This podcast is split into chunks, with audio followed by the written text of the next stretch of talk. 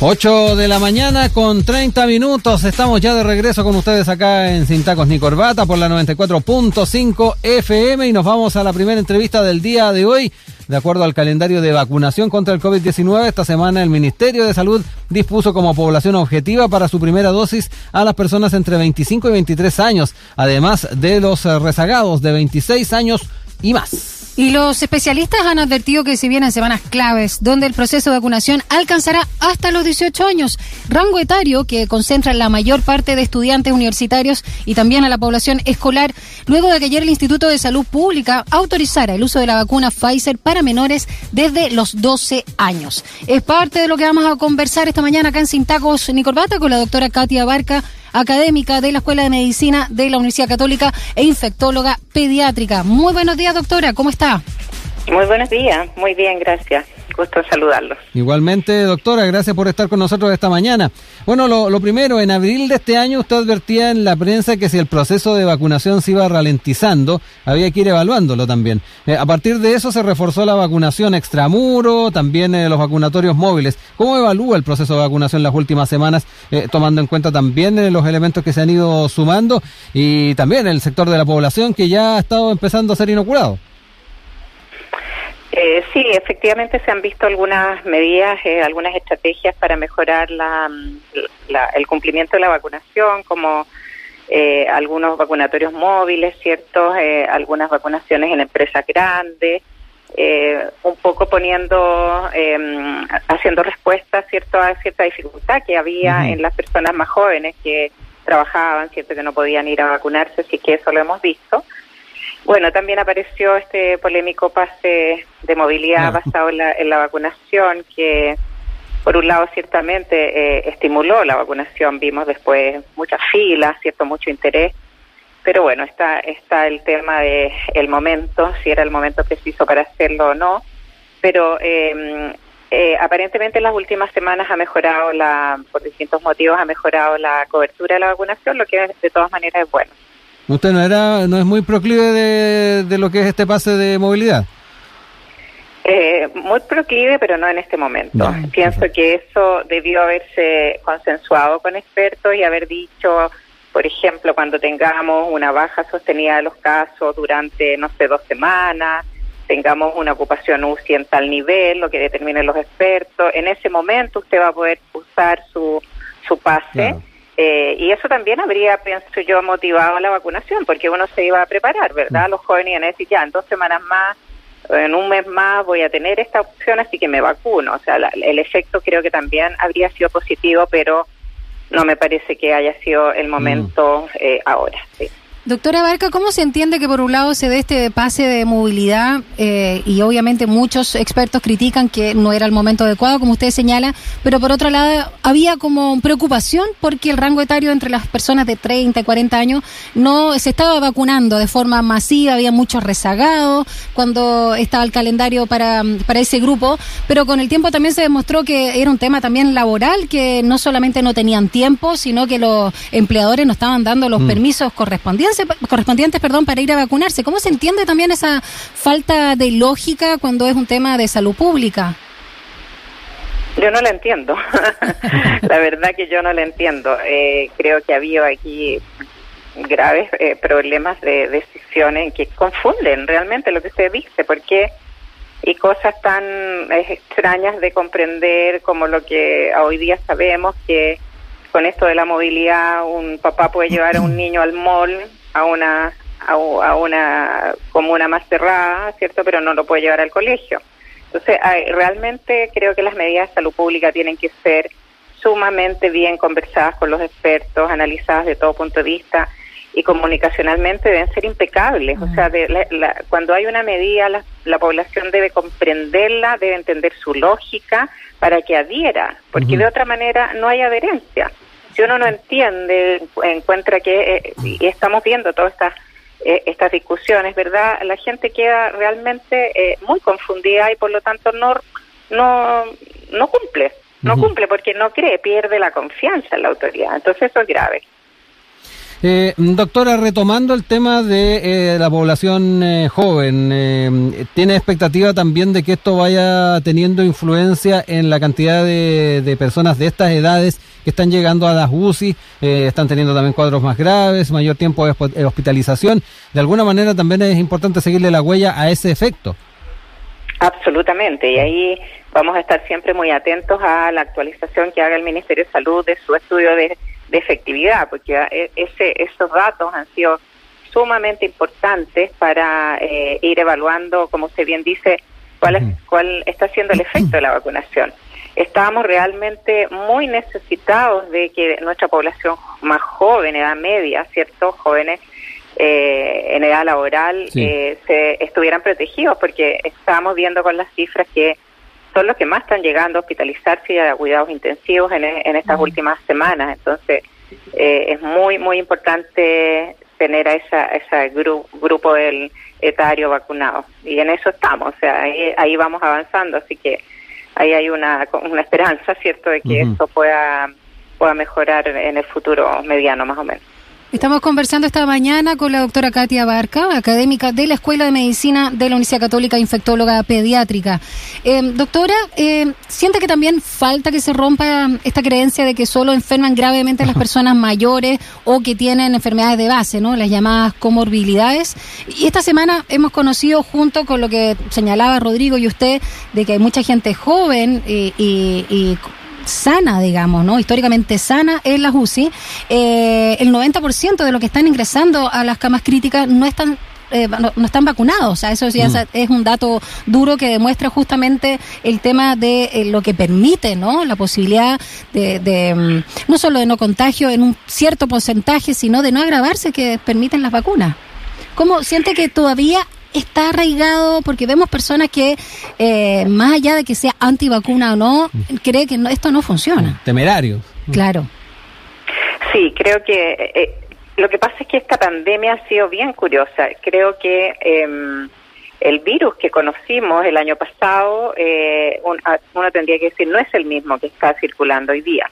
Ya han, han surgido variantes, ustedes han visto también datos que más o menos el tres cuartas partes de los que ingresan a hospitalizarse tienen la variante brasileña, una variante que el año pasado no teníamos, nosotros teníamos solamente la cepa original de Wuhan, que se comportaba de cierta forma y ahora tenemos otra.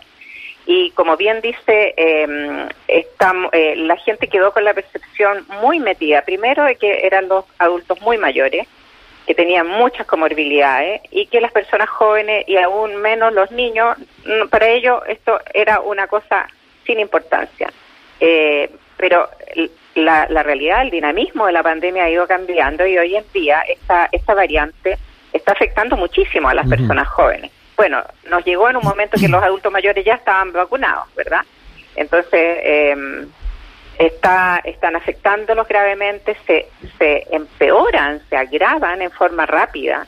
Y eso también es una diferencia con lo anterior y pueden ser personas que no tienen ningún factor de riesgo, que solo tienen sobrepeso y obesidad, que están frecuentes hoy en día, lamentablemente, entre los jóvenes, adultos, todas las edades y los niños también. Entonces, eh, tenemos que ir cambiando esa percepción de que esto era de un grupo etario eh, definido y con comorbilidades y que cualquier persona eh, puede enfermarse y puede enfermarse seriamente esta enfermedad. Sí. doctor, en ese sentido yo creo que también es fundamental subrayar de que eh, independiente de las variantes de, de COVID-19, em, las vacunas son efectivas para, para cada una de esas, de esas variantes. Eh, hace poco se estaba dando ya esa información bastante precisa, que no se crea que por haber variantes no va a tener la efectividad que se espera. Sí, afortunadamente lo que hemos sabido mm. eh, es que la vacuna, las vacunas que estamos poniendo en Chile eh, adecuadamente cubren las variantes, la variante brasileña y la variante británica, eh, que, que, que, es en menos, en menos proporción, pero también está, está presente. Sí, eso es, bien importante que, que las vacunas de todas maneras protegen contra esas variantes. Eso ha sido una, una muy buena noticia que no, no la conocíamos tampoco hace un tiempo. Exacto, teníamos esa duda, esa incertidumbre. Eh, doctora Abarca, a propósito de que se autorizó no este tema de la vacuna Pfizer para menores de 12 o más bien el rango 12, 16 años, eh, ¿sabe qué factores se consideraron? Eh, ¿Habrá suficiente stock también? El ministro París dijo que podría comenzar este proceso antes del 30 de junio. Y, y, ya que justamente usted es médico pediatra, ¿qué pasa con los menores de esa edad? ¿Qué pasa con los eh, con las lactantes? Hace poco también vimos un caso, ¿no? De una guaguita que se infectó, eh, no recuerdo exactamente dónde era, pero se infectó justamente en la neo, ¿no? Eh, recién nacida y, los padres y la madre, me acuerdo, no, no estaban ni siquiera con casos sospechosos. hablemos un poco de esa situación de, de, los menores de edad, de los niños y la posibilidad también, ¿no? Porque qué pasa con las aprensiones que puedan tener los padres respecto también a las vacunas para los más chicos. Bueno, eh, hay que pensar esto como con una mirada bien global y como de salud pública, ¿cierto? Cuando hay una enfermedad que afecta eh, en distinto grado a los distintos grupos poblacionales, obviamente los primeros esfuerzos se deben enfocar en los grupos de mayor riesgo. No hay ninguna duda, eso es correcto. Entonces, eh, es correcto haber compensado con los mayores, los adultos mayores y con comorbilidades, eh, y es correcto ir bajando en las edades porque este virus se ha comportado así, mm. ¿ya? que afecta más según más edad o más morbilidades. Eh, sin embargo, los niños, como bien usted dice, eh, si bien se afectan menos y suelen tener una enfermedad más suave, de todas maneras hay excepciones. Y hay niños que han tenido COVID grave, hay PIN, ¿cierto? hay bebés, pero cuando uno tiene un recurso limitado de un, de un, de un producto de prevención como es la vacuna, debe irlo enfocando eh, según el riesgo, ¿cierto? Eh, lo que usted me preguntaba de qué consideraciones han tomado eh, el ISP, ellos toman la consideración de los datos que están de Pfizer, ¿verdad? Que se hizo un estudio fase 1, 2 y luego de 3, entonces que demostró que esa vacuna es segura y es muy eficaz en prevenir la enfermedad de los niños. Eh, ahora, no son ellos, sino que es el Ministerio de Salud, ¿cierto? Y el, gobierno, me imagino, los que tienen que ahora definir eh, qué número de vacunas vamos a poder tener para esos niños. Y uno ahí de nuevo tiene dudas, ¿verdad? Porque sabemos que Pfizer no nos está proveyendo de una enorme cantidad de vacunas. Entonces, eh, quién sabe, quizás haya que eh, concentrarlos en, en, en riesgo en, dentro de esa edad.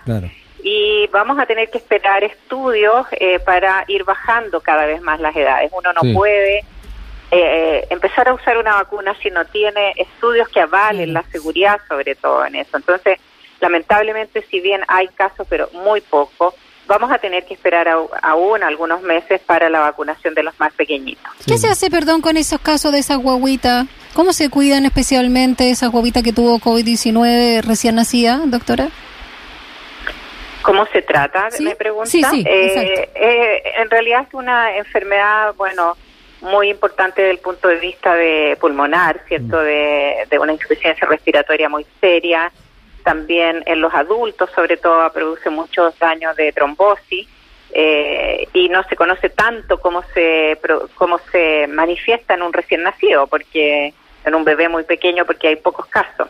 Eh, así que son las medidas comunes en cuidados intensivos para el manejo de la insuficiencia respiratoria, ventilación mecánica cuidadosa, eh, cuidar todos los otros factores, evitar las sobreinfecciones, que también pueden producir catástrofes, ¿verdad? Eh, y es un, manejo habitual de, cuidado intensivo que en nuestro país ciertamente se puede dar a un muy buen nivel en, la medicina chilena.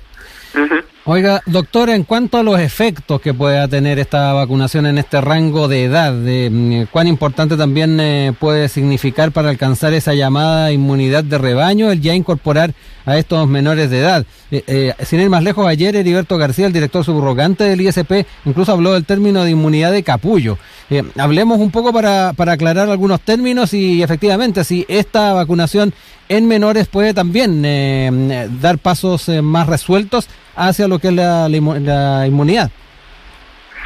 Claro, eh, cuando uno, un padre que puede pensar, ¿por qué voy a vacunar a mi hijo si la enfermedad es poco frecuente y, mm. leve en la mayoría de los niños?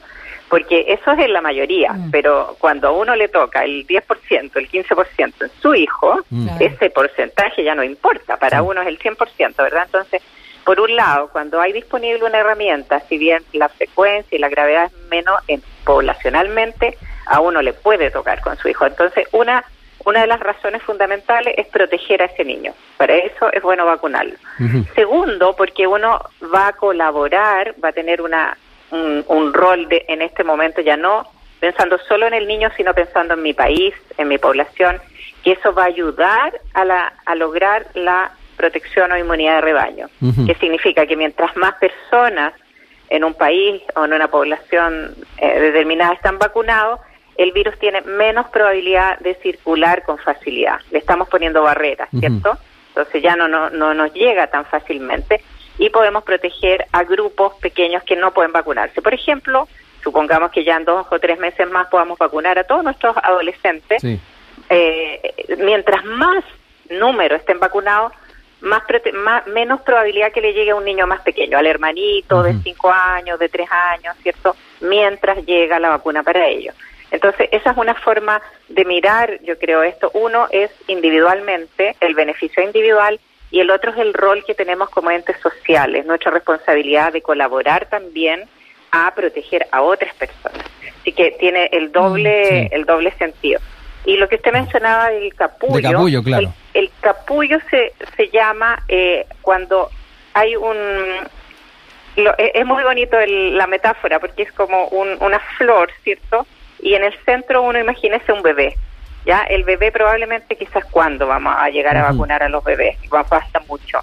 Eh, pero si todos estos pétalos, es decir, los que rodean a este bebé, los papás, los hermanos, los abuelos, están todos protegidos, al bebé no le va a llegar la infección. Esto se ha usado como metáfora para, para manejar la coqueluche, que la tos convulsiva, eh, mata a los bebés, puede matar a un bebé menor de seis meses. Eh, mm. entonces, eh, tuvimos en Chile un brote hace años atrás, hubo 12 niños fallecidos pequeños menores de seis meses, y se implementó esta estrategia capullo, que significaba que la mamá apenas tenía el parto, se vacunaba en, la maternidad y antes del parto ojalá todo el papá, los hermanos, los, todos los que viven. Entonces así tenemos una protección que llamamos en capullo en que todo el que rodea a este bebé pequeño están vacunados y por lo tanto es mucho menor la probabilidad que le llegue la infección a ese, a ese niño. Doctora Barca, para finalizar y recogiendo también lo que señalábamos al inicio, eh, también con esta noticia reciente de la autorización del ISP para Pfizer, para chicos y chicas entre 12 y 16 años, ¿no? Que puedan tener la vacuna contra el COVID. Preguntarle si también pensando en la población entre 18 y 25 años más o menos, ¿cree que es fundamental que los planteles de educación superior entreguen además todas las facilidades a los estudiantes para que puedan acudir al proceso de vacunación? Y además agrego que si se logran altos grados, ¿no? De inoculación en los jóvenes, puede intentarse un regreso a clases presencial o sigue siendo arriesgado. Eh, sí, sin duda. Las, las universidades, yo creo que eh, van a van a poder ser entes muy facilitadores de este proceso y no tengo ninguna duda que todos van a subirse a este carro porque eh, entienden claramente lo importante es que sus alumnos puedan estar vacunados precisamente para lo que se dice, para ir preparando un mm. retorno presencial. Ahora, cuando, cuando se den las condiciones para ese retorno, de nuevo van a tener que estar en relación a la epidemiología del momento, ya cómo está la situación de circulación viral. Perfecto, doctora. Queremos agradecer esta conversación que ha tenido con nosotros para no solamente hablar de, lo que está ocurriendo actualmente con la inoculación de eh, jóvenes, sino que además eh, cómo se proyecta este escenario con este rango de edad entre los 12 y 16 años, eh, que va a ser también una, una buena noticia para nuestro país. Que tenga muy buen día. Gracias, doctora. Muy buen día. Muy buen día a ustedes también. Cuídese, chao.